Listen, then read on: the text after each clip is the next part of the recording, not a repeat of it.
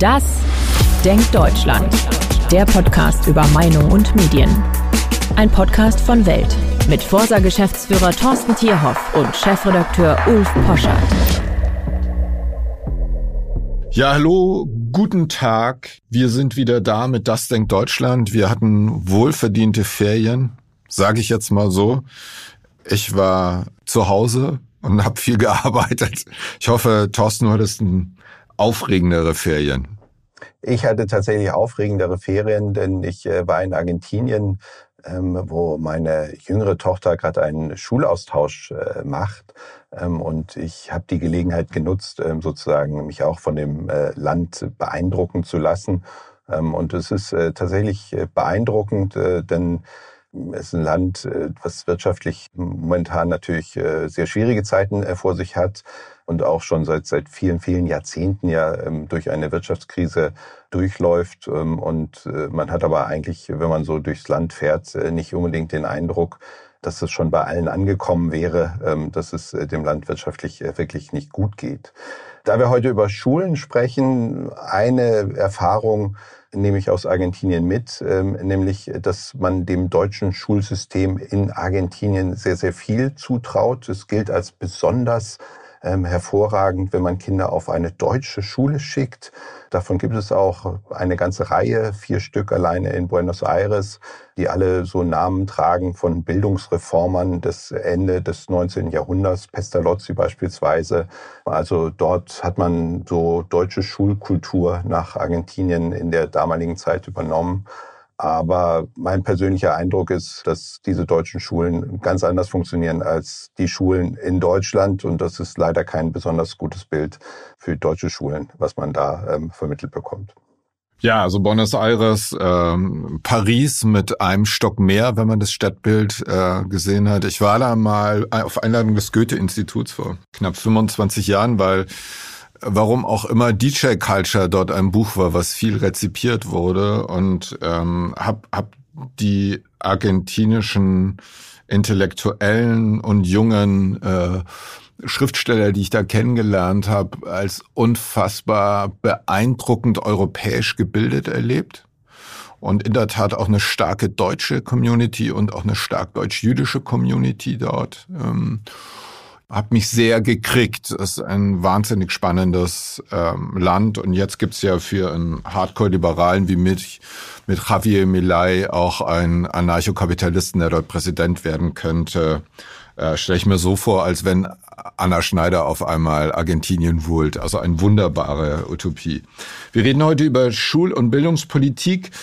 Du hast es angekündigt, wie immer ganz tolle Zahlen und ich, ich will dir mal als Lehrerkind meine persönliche Geschichte mit diesem Bildungsnotstandsthema schildern. Wir sind ja beide alte weise Männer, aber noch älter als wir beide ist nur noch das Gerede vom Bildungsnotstand in Deutschland. Wer dazu mehr lesen will, empfehle sehr mündig äh, von mir. Da habe ich nämlich gesagt, zur Mündigmachung, diese große Kantsche Aufklärungsidee, gehört ein funktionierendes Bildungssystem dazu. Und dieses eine Kapitel über Bildung habe ich zusammen mit meinem Vater geschrieben, der dieses Jahr verstorben ist. Und ähm, das hat uns sehr viel Freude bereitet. Warum? Weil wir beide amüsiert zur Kenntnis genommen haben, dass äh, Picht vom Bildungsnotstand Anfang der 60er Jahre gesprochen hat. Und seitdem werden die ewig gleichen Horrorfloskeln von allen politischen Parteien nach ihren eigenen Spielregeln wiederholt und kaum etwas passiert. Im Gegenteil, es wird eigentlich nur schlimmer. Und ich habe irgendwann mal so als Gag zu meinem Vater gesagt, weißt du, wenn für jede Sonntagsrede, in der über Bildung geredet wird, fünf Euro auf ein Konto überwiesen werden, dann hätten wir jetzt 200 neue Schulen. Also ich finde, diese Bildungspolitik steht pars pro toto, Migrationspolitik, Energiepolitik, Klimapolitik, dieses Geschwätzige, so diese Robert Habeck-mäßige, wir reden uns alles schön. Das ist so etwas, was bei der Bildung, finde ich, besonders sauer aufstößt.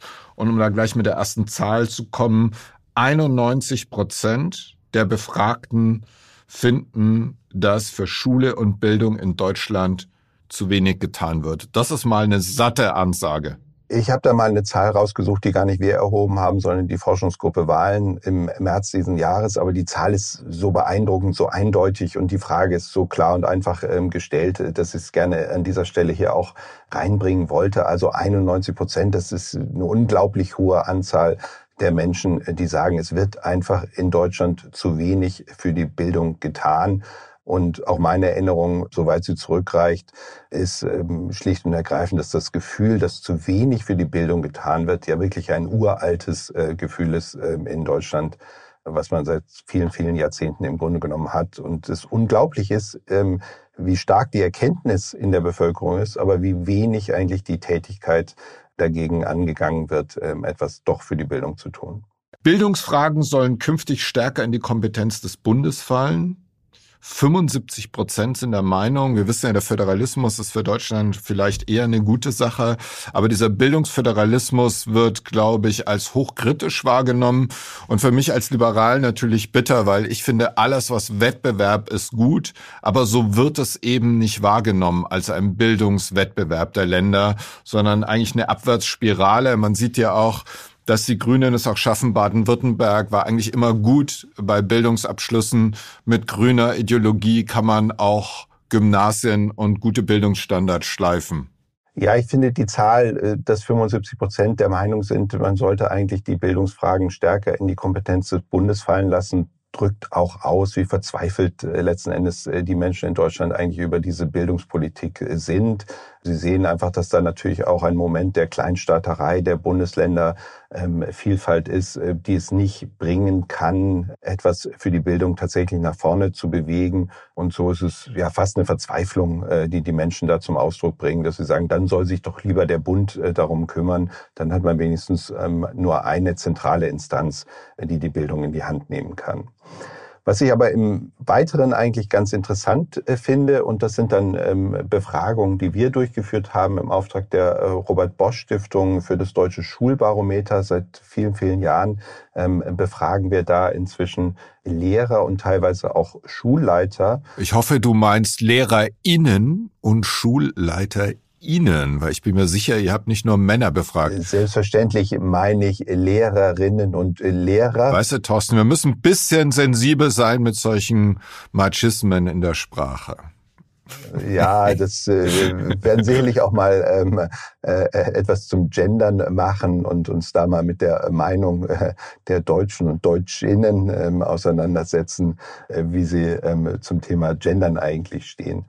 Also gemeint sind selbstverständlich immer ähm, auch äh, die LehrerInnen und die SchülerInnen und die SchulleiterInnen. Ja. Es ist nur äh, manchmal auch schwierig irgendwie, dann spricht man über Lehrkräfte. Das finde ich irgendwie, hört sich immer aber eher wie eine andere Berufsgruppe an. LehrkräftInnen. Ja gut, äh, lass uns da nicht drauf äh, so sehr versteifen. Also, ähm, ich wollte einmal ansetzen, sagen, also wir haben im Folgenden viele, viele Daten, die wir erhoben haben, eben unter den Lehrkräften und unter den Schulleitungen. Jetzt Schulleitungen innen. können uns da, glaube ich, ein bisschen anschauen, ähm, was wird von dieser Berufsgruppe, die ja unmittelbar ähm, betroffen ist ähm, von den Bildungsproblemen, was wird von denen eigentlich als die größte Herausforderung ihrer Tätigkeit gesehen? Da tauchen neben dem Verhalten der Schülerinnen und Schüler eben auch äh, insbesondere Themen auf, die sich direkt auch mit der Bildungspolitik äh, auseinandersetzen.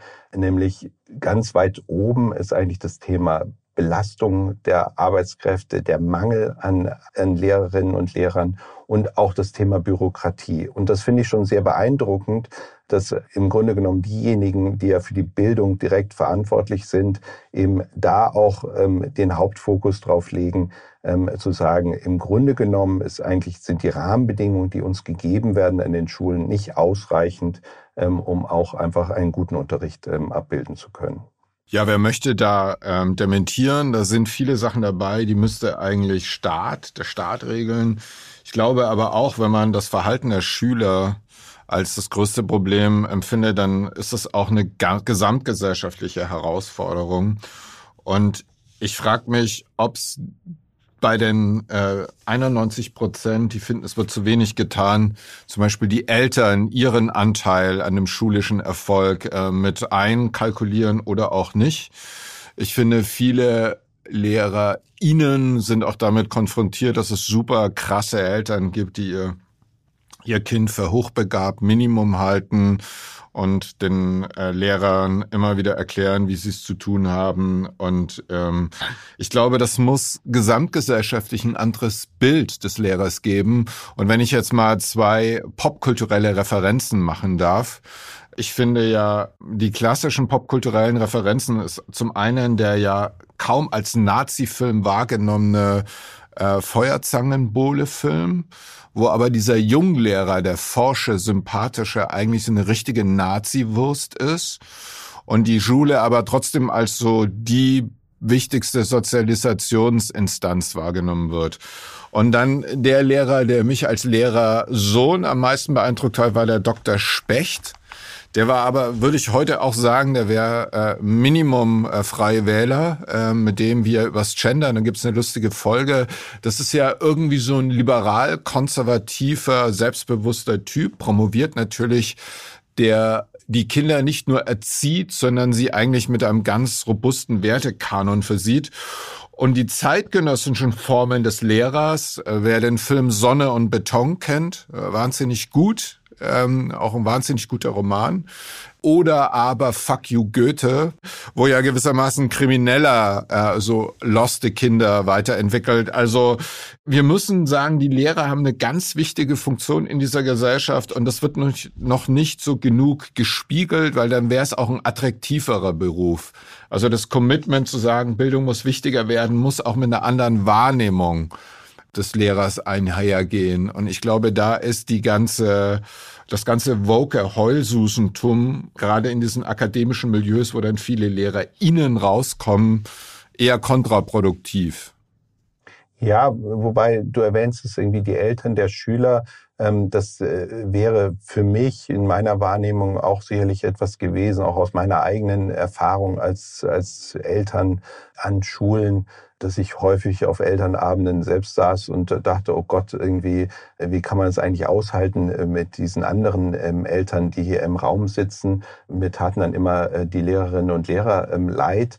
Bei unseren Daten taucht das Thema auch auf. 17 Prozent äh, der Lehrkräfte sagen, die Eltern der Schüler gehören mit zu den größten Herausforderungen ihrer Tätigkeit.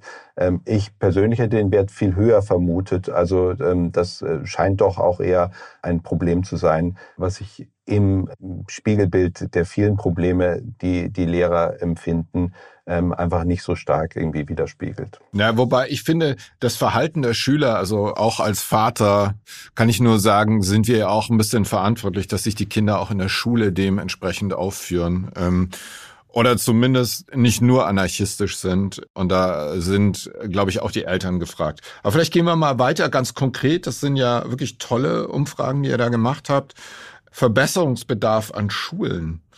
Und das ist eigentlich sehr, sehr konkret. Und ich finde eigentlich alle sehr nachvollziehbar. Also da könnten wir jetzt runterrattern, Qualifizierung der Lehrkräfte, Umgang mit digitalen Lernformaten, technische Ausstattung der Schülerinnen äh, und Schüler, technische Ausstattung der Schulen, Kompetenzen der Lehrkräfte für digitale Lernformaten. Also alles wird da so gesehen. Das reicht von 59 Prozent würden gerne qualitativ gute Inhalte für das digitale Lernen haben. Das ist ja fast zwei Drittel, wenn man jetzt ganz grob ist, oder deutlich mehr als die Hälfte Hälfte. Und es geht also viel um Digitalisierung und Technik. Und da muss ich sagen, da nehme ich die Schulen auch sehr unterschiedlich wahr. Gerade beim Thema Digitalisierung, ich glaube, da kommen wir ja gleich auch nochmal etwas ausführlicher darauf, was ja wirklich ein wichtiges Thema ist, was an den äh, Schulen einfach aktuell auch in der Diskussion ist, was für die Lehrer auch in ihrer Wahrnehmung einfach eine große Rolle spielt hat sich natürlich durch Corona tatsächlich sehr, sehr viel getan. Gleichzeitig ist das Bild, was in dem Fall die Schulleitungen uns da widerspiegeln, immer noch eins, was eigentlich einem hochindustrialisierten Land wie Deutschland im Jahr 2023 nicht wirklich gerecht werden kann, dass es tatsächlich immer noch Schulen gibt, an denen es kein Internet verfügbar gibt, an denen es keine digitalen Endgeräte zur Verfügung gibt. Das hat mich auch wirklich nochmal beim Anschauen der Zahlen deutlich erschrocken, aber das entspricht einfach der Realität. Und was die Herausforderung der Lehre anbelangt, ähm, da finde ich es schon auch äh, sehr beeindruckend oder sehr bewegend, ähm, dass so viele Lehrerinnen und Lehrer sagen, sie brauchen eigentlich Unterstützung dabei, gute digitale Lerninhalte auch zur Verfügung zu stellen. Was nützt Ihnen der Internetanschluss, wenn Sie keine Inhalte dafür haben? Und das äh, drückt es, glaube ich, an dieser Stelle insbesondere auf, dass 59 Prozent sagen, es mangelt einfach an vernünftigen Inhalten. Da hilft mir auch die Lernplattform nichts, wenn ich dann nur irgendwie das Arbeitsblatt einscannen kann und es vielleicht hochladen kann. Dadurch wird noch kein digitales Lernen daraus. Wenn wir heute so komisch klingen, also du zumindest, dann hat das damit zu tun, dass das unser erster Podcast ist, wo ich dich nicht richtig sehe, weil du in einem Teams-Call äh, hier bist. Ähm, also auch die digitale Qualität in Deutschland ist ja summa summarum eh eher mittelmäßigst, äh, wie mir meine Freunde aus Frankreich, Dänemark oder den USA, wenn sie hier sind, immer äh, bescheinigen. Ich finde schon ein bisschen schlapp bei manchen äh, Zahlen der Lehrerinnen und Lehrer, dass man das nicht selber so eine Eigeninitiative entwickelt. Ich glaube, das Lehrerbild von Dr. Specht, ähm, so im Sinne, ich bin mein eigener Herr, ist ja etwas, was man fördern musste. Ich bin ja als Liberaler auch ganz gewiss, dass man die Rektoren mit ökonomisch äh, hoher Freiheit das führen lassen müsste wie einen kleinen Betrieb und auch mit großen Freiheiten wie äh, pädagogisch Konzepte umgesetzt werden. Und wenn ich jetzt sehe, wie die Antworten sind, die folgenden Maßnahmen würden zu einer starken Entlastung der eigenen Tätigkeitslehrkräfte führen, Mehr Entscheidungsfreiheit bei der Leistungskontrolle ist doch schon mal schön. Mehr Entscheidungsfreiheit in Bezug auf die inhaltlichen Anforderungen des Lehrplans. Ich finde, Entscheidungsfreiheit für Lehrer und RektorInnen äh, ist, glaube ich, äh, ganz wichtig. Das ist eine Aufwertung und äh, ich würde mir wünschen, dass man äh, insbesondere dem, dem wichtigen Job der RektorInnen, die die Schulen ja managen müssen, die ihre Talente rekrutieren müssen, mehr Beinfreiheit gibt. Ja, ich glaube, das zeigt sich auch in den weiteren Zahlen sehr deutlich, dass auch die Lehrerinnen und Lehrer ähm, das Gefühl haben, sie sind sehr bürokratisch eingebunden und äh, es, es fehlt einfach die, die Freiheit, auch ähm, bestimmte Entscheidungen selbst zu treffen. Also gerade was äh, die Leistungskontrollen anbelangt, ähm, dass sie so krasse Vorgaben durch den Lehrplan haben, wie viele Arbeiten sie schreiben müssen, wie diese Arbeiten aussehen wollen.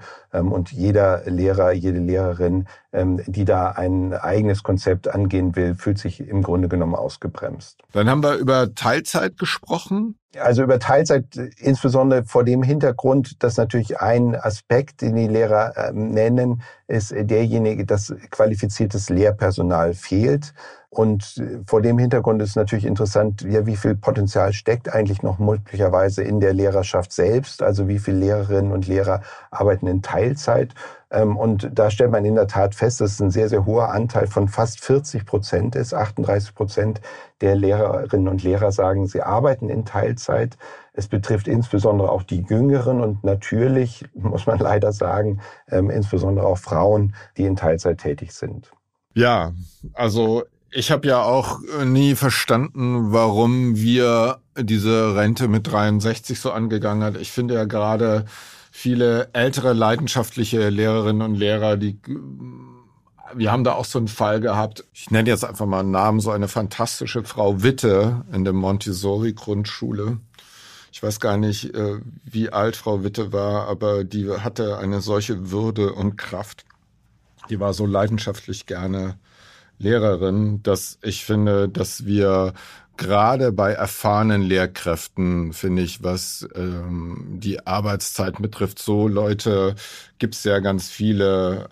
Also, dass man nutzt die Ressourcen, die in dieser Gesellschaft ja gerade bei den grotesk früh verrendeten Damen und Herren, die viel in ihrem Leben erlebt haben, die viel wissen, die da vielleicht auch Freude dran hätten. Ich weiß, es gibt immer wieder, es gibt in Berlin so eine Schule, wo praktisch nur so ähm, praktisch schon eigentlich für die Rente vorgesehene Damen und Herren, eine Schule nach vorne bringen. Ich stelle euch, äh, by the way, ddd.welt.de für Anregungen und Nachfragen. Wir stellen alle Infografiken auf Instagram rein und ich werde auch den Link zu der Reportage dieser tollen Schule, dieses tollen Projektes in Berlin äh, reinstellen. Und ich finde auch, da muss sich die Politik mehr einfallen lassen, auch wenn man die Zahlen sieht, die ihr ermittelt habt, äh, Meinungen der Lehrkräfte zu digital geschütztem Interruf, das ist eigentlich, bereiten wir die Schüler für die digitale Zukunft vor. 56 Prozent sagen nein. Also die Zahlen, ich merke gerade, je länger ich drauf gucke, umso schwermütiger werde ich.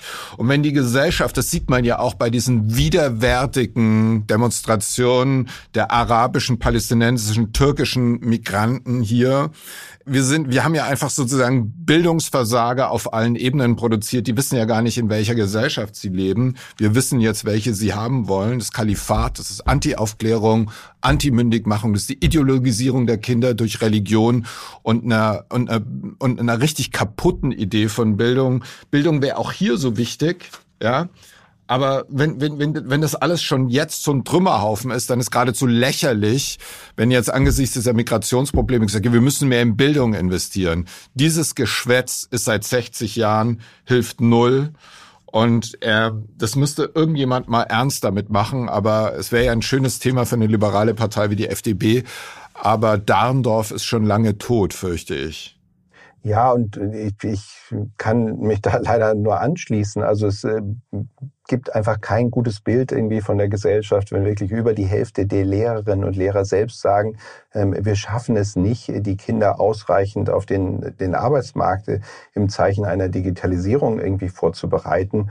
Auch da, das ist das, was ich vorhin schon mal erwähnte, 34 ähm, Prozent äh, der Schulen ähm, und der Schulleiter geben uns an, dass ihre Schule nicht in allen Klassen und Fachräumen Zugang zum Internet oder zum WLAN hat. Ähm, und das ist natürlich eine dramatische Zahl. Die Zahlen haben sich zwar Corona-bedingt sehr stark verändert. Also im Jahr 2019 waren es gerade mal 36 Prozent ähm, der Schulen, in denen das der Fall war, in denen überall Internet verfügbar ist. Jetzt ist diese Zahl immerhin auf 66 Prozent, hat sich verdoppelt, könnte man fast sagen, ähm, angestiegen. Aber was ist mit dem restlichen Drittel, was da immer noch bleibt, ähm, wo Schulen heute immer noch nicht die Möglichkeiten haben, auch äh, tatsächlich überall digitalen Zugang zu schaffen? Ja, wir müssen zum Ende kommen. Die anderen Zahlen, grosso modo, wenn ich das mal so salopp als nicht äh, bei einem Meinungsforschungsinstitut angestellter ähm, Herr sagen darf, bestätigen eigentlich dieses von uns eher tiefgrau grundierte Bild, was die Bildungslandschaft betrifft. Ich möchte es aber schließen mit so einem euphorischen Glauben an die Bildung, weil ich wirklich glaube, die Idee der Aufklärung ist schlicht und ergreifend verbunden mit der für das Menschenbild prägenden Idee, dass man lernen muss, sich seines Verstandes zu bedienen. Und wenn die Ur also die urminimalsten, das war jetzt ein bisschen so Anna Schneider österreichisch, äh, wenn die minimalsten Anforderungen an die Kulturtechniken nicht mehr in den Schulen vermittelt werden können, wie sollen junge Menschen verstehen, worum es bei Wahlen, bei der Politik in der freien Gesellschaft worum es da geht. Wie, wenn wir nicht die Bildung stärken, wollen wir in einer Wissensgesellschaft, auf die sich die ganze Welt äh, hinzubewegt, wie wollen wir wirtschaftlich wachsen? Ähm, wie wollen wir eine Gesellschaft zusammenhalten, in der die Bildungserfolge nirgendwo so stark auseinanderdriften, je nach sozialer Situierung äh, wie in Deutschland? Ich finde, diese Lippenbekenntnisse zur Bildung sind genauso erbärmlich wie die Lippenbekenntnisse jetzt am 9. November zu nie wieder, wenn man sich in der UN enthält, wenn man weiterhin eine fahrlässige Migrationspolitik macht, wenn man NGOs unterstützt. Ähm, die mit ihrer Identitätspolitik all diese Scheiße ermöglicht haben. Und wenn man sich anguckt, äh, wie weit das kulturelle und wissenschaftliche Establishment äh, Teil einer mehr oder weniger antisemitischen Agenda geworden sind, so also keine Lippenbekenntnisse, es muss was passieren. Ich finde Bildung das Großartigste, weil Menschen die mehr wissen, das ist der Charme einer liberalen freien Gesellschaft, die haben sich mehr zu sagen. Und ich kann vielleicht auch von meiner Seite nochmal einen ganz persönlichen Eindruck abschließend einbringen von meinem Besuch hier an der Pestalozzi-Schule in Buenos Aires. Da sind mir Schülerinnen und Schüler begegnet, die einfach mit sehr viel Spaß und Freude in der Schule waren. Und ich habe nicht den Eindruck, dass sie da sind, weil sie lernen müssen, sondern weil sie einfach gerne da sind und weil sie einfach gerne zur Schule gehen und weil sie das empfinden, diese großes, dieses große Privileg, lernen zu dürfen und nicht lernen zu müssen. Und genau dieses Gefühl würde ich mir auch an vielen, vielen Schulen in Deutschland wünschen, dass da Kinder sind, die gerne zur Schule gehen, die von ihren Lehrerinnen und Lehrern partnerschaftlich gleichwertig betrachtet werden. Und wenn uns das gelingen würde in Deutschland, dann ist jenseits der Aufgaben, die die Politik sicherlich für die Rahmenbedingungen zu tun hat, dann wäre meines Erachtens da schon sehr, sehr viel gewonnen. Tja, das war jetzt irgendwie gut, dass wir das nochmal so zum Abschluss versucht haben. Man bleibt aber so ein bisschen ungläubig. Also unsere Appelle sind ja eigentlich auch schon fast sonntagsredenhaft. Mal sehen, was die Politik draus macht. Ich freue mich über Rückmeldungen. Abonnieren Sie uns gerne, geben Sie uns Rückmeldungen, auch wenn Sie was nervt. Äh, ich wünsche Ihnen noch eine schöne Woche. Bis dann. Die wünsche ich auch.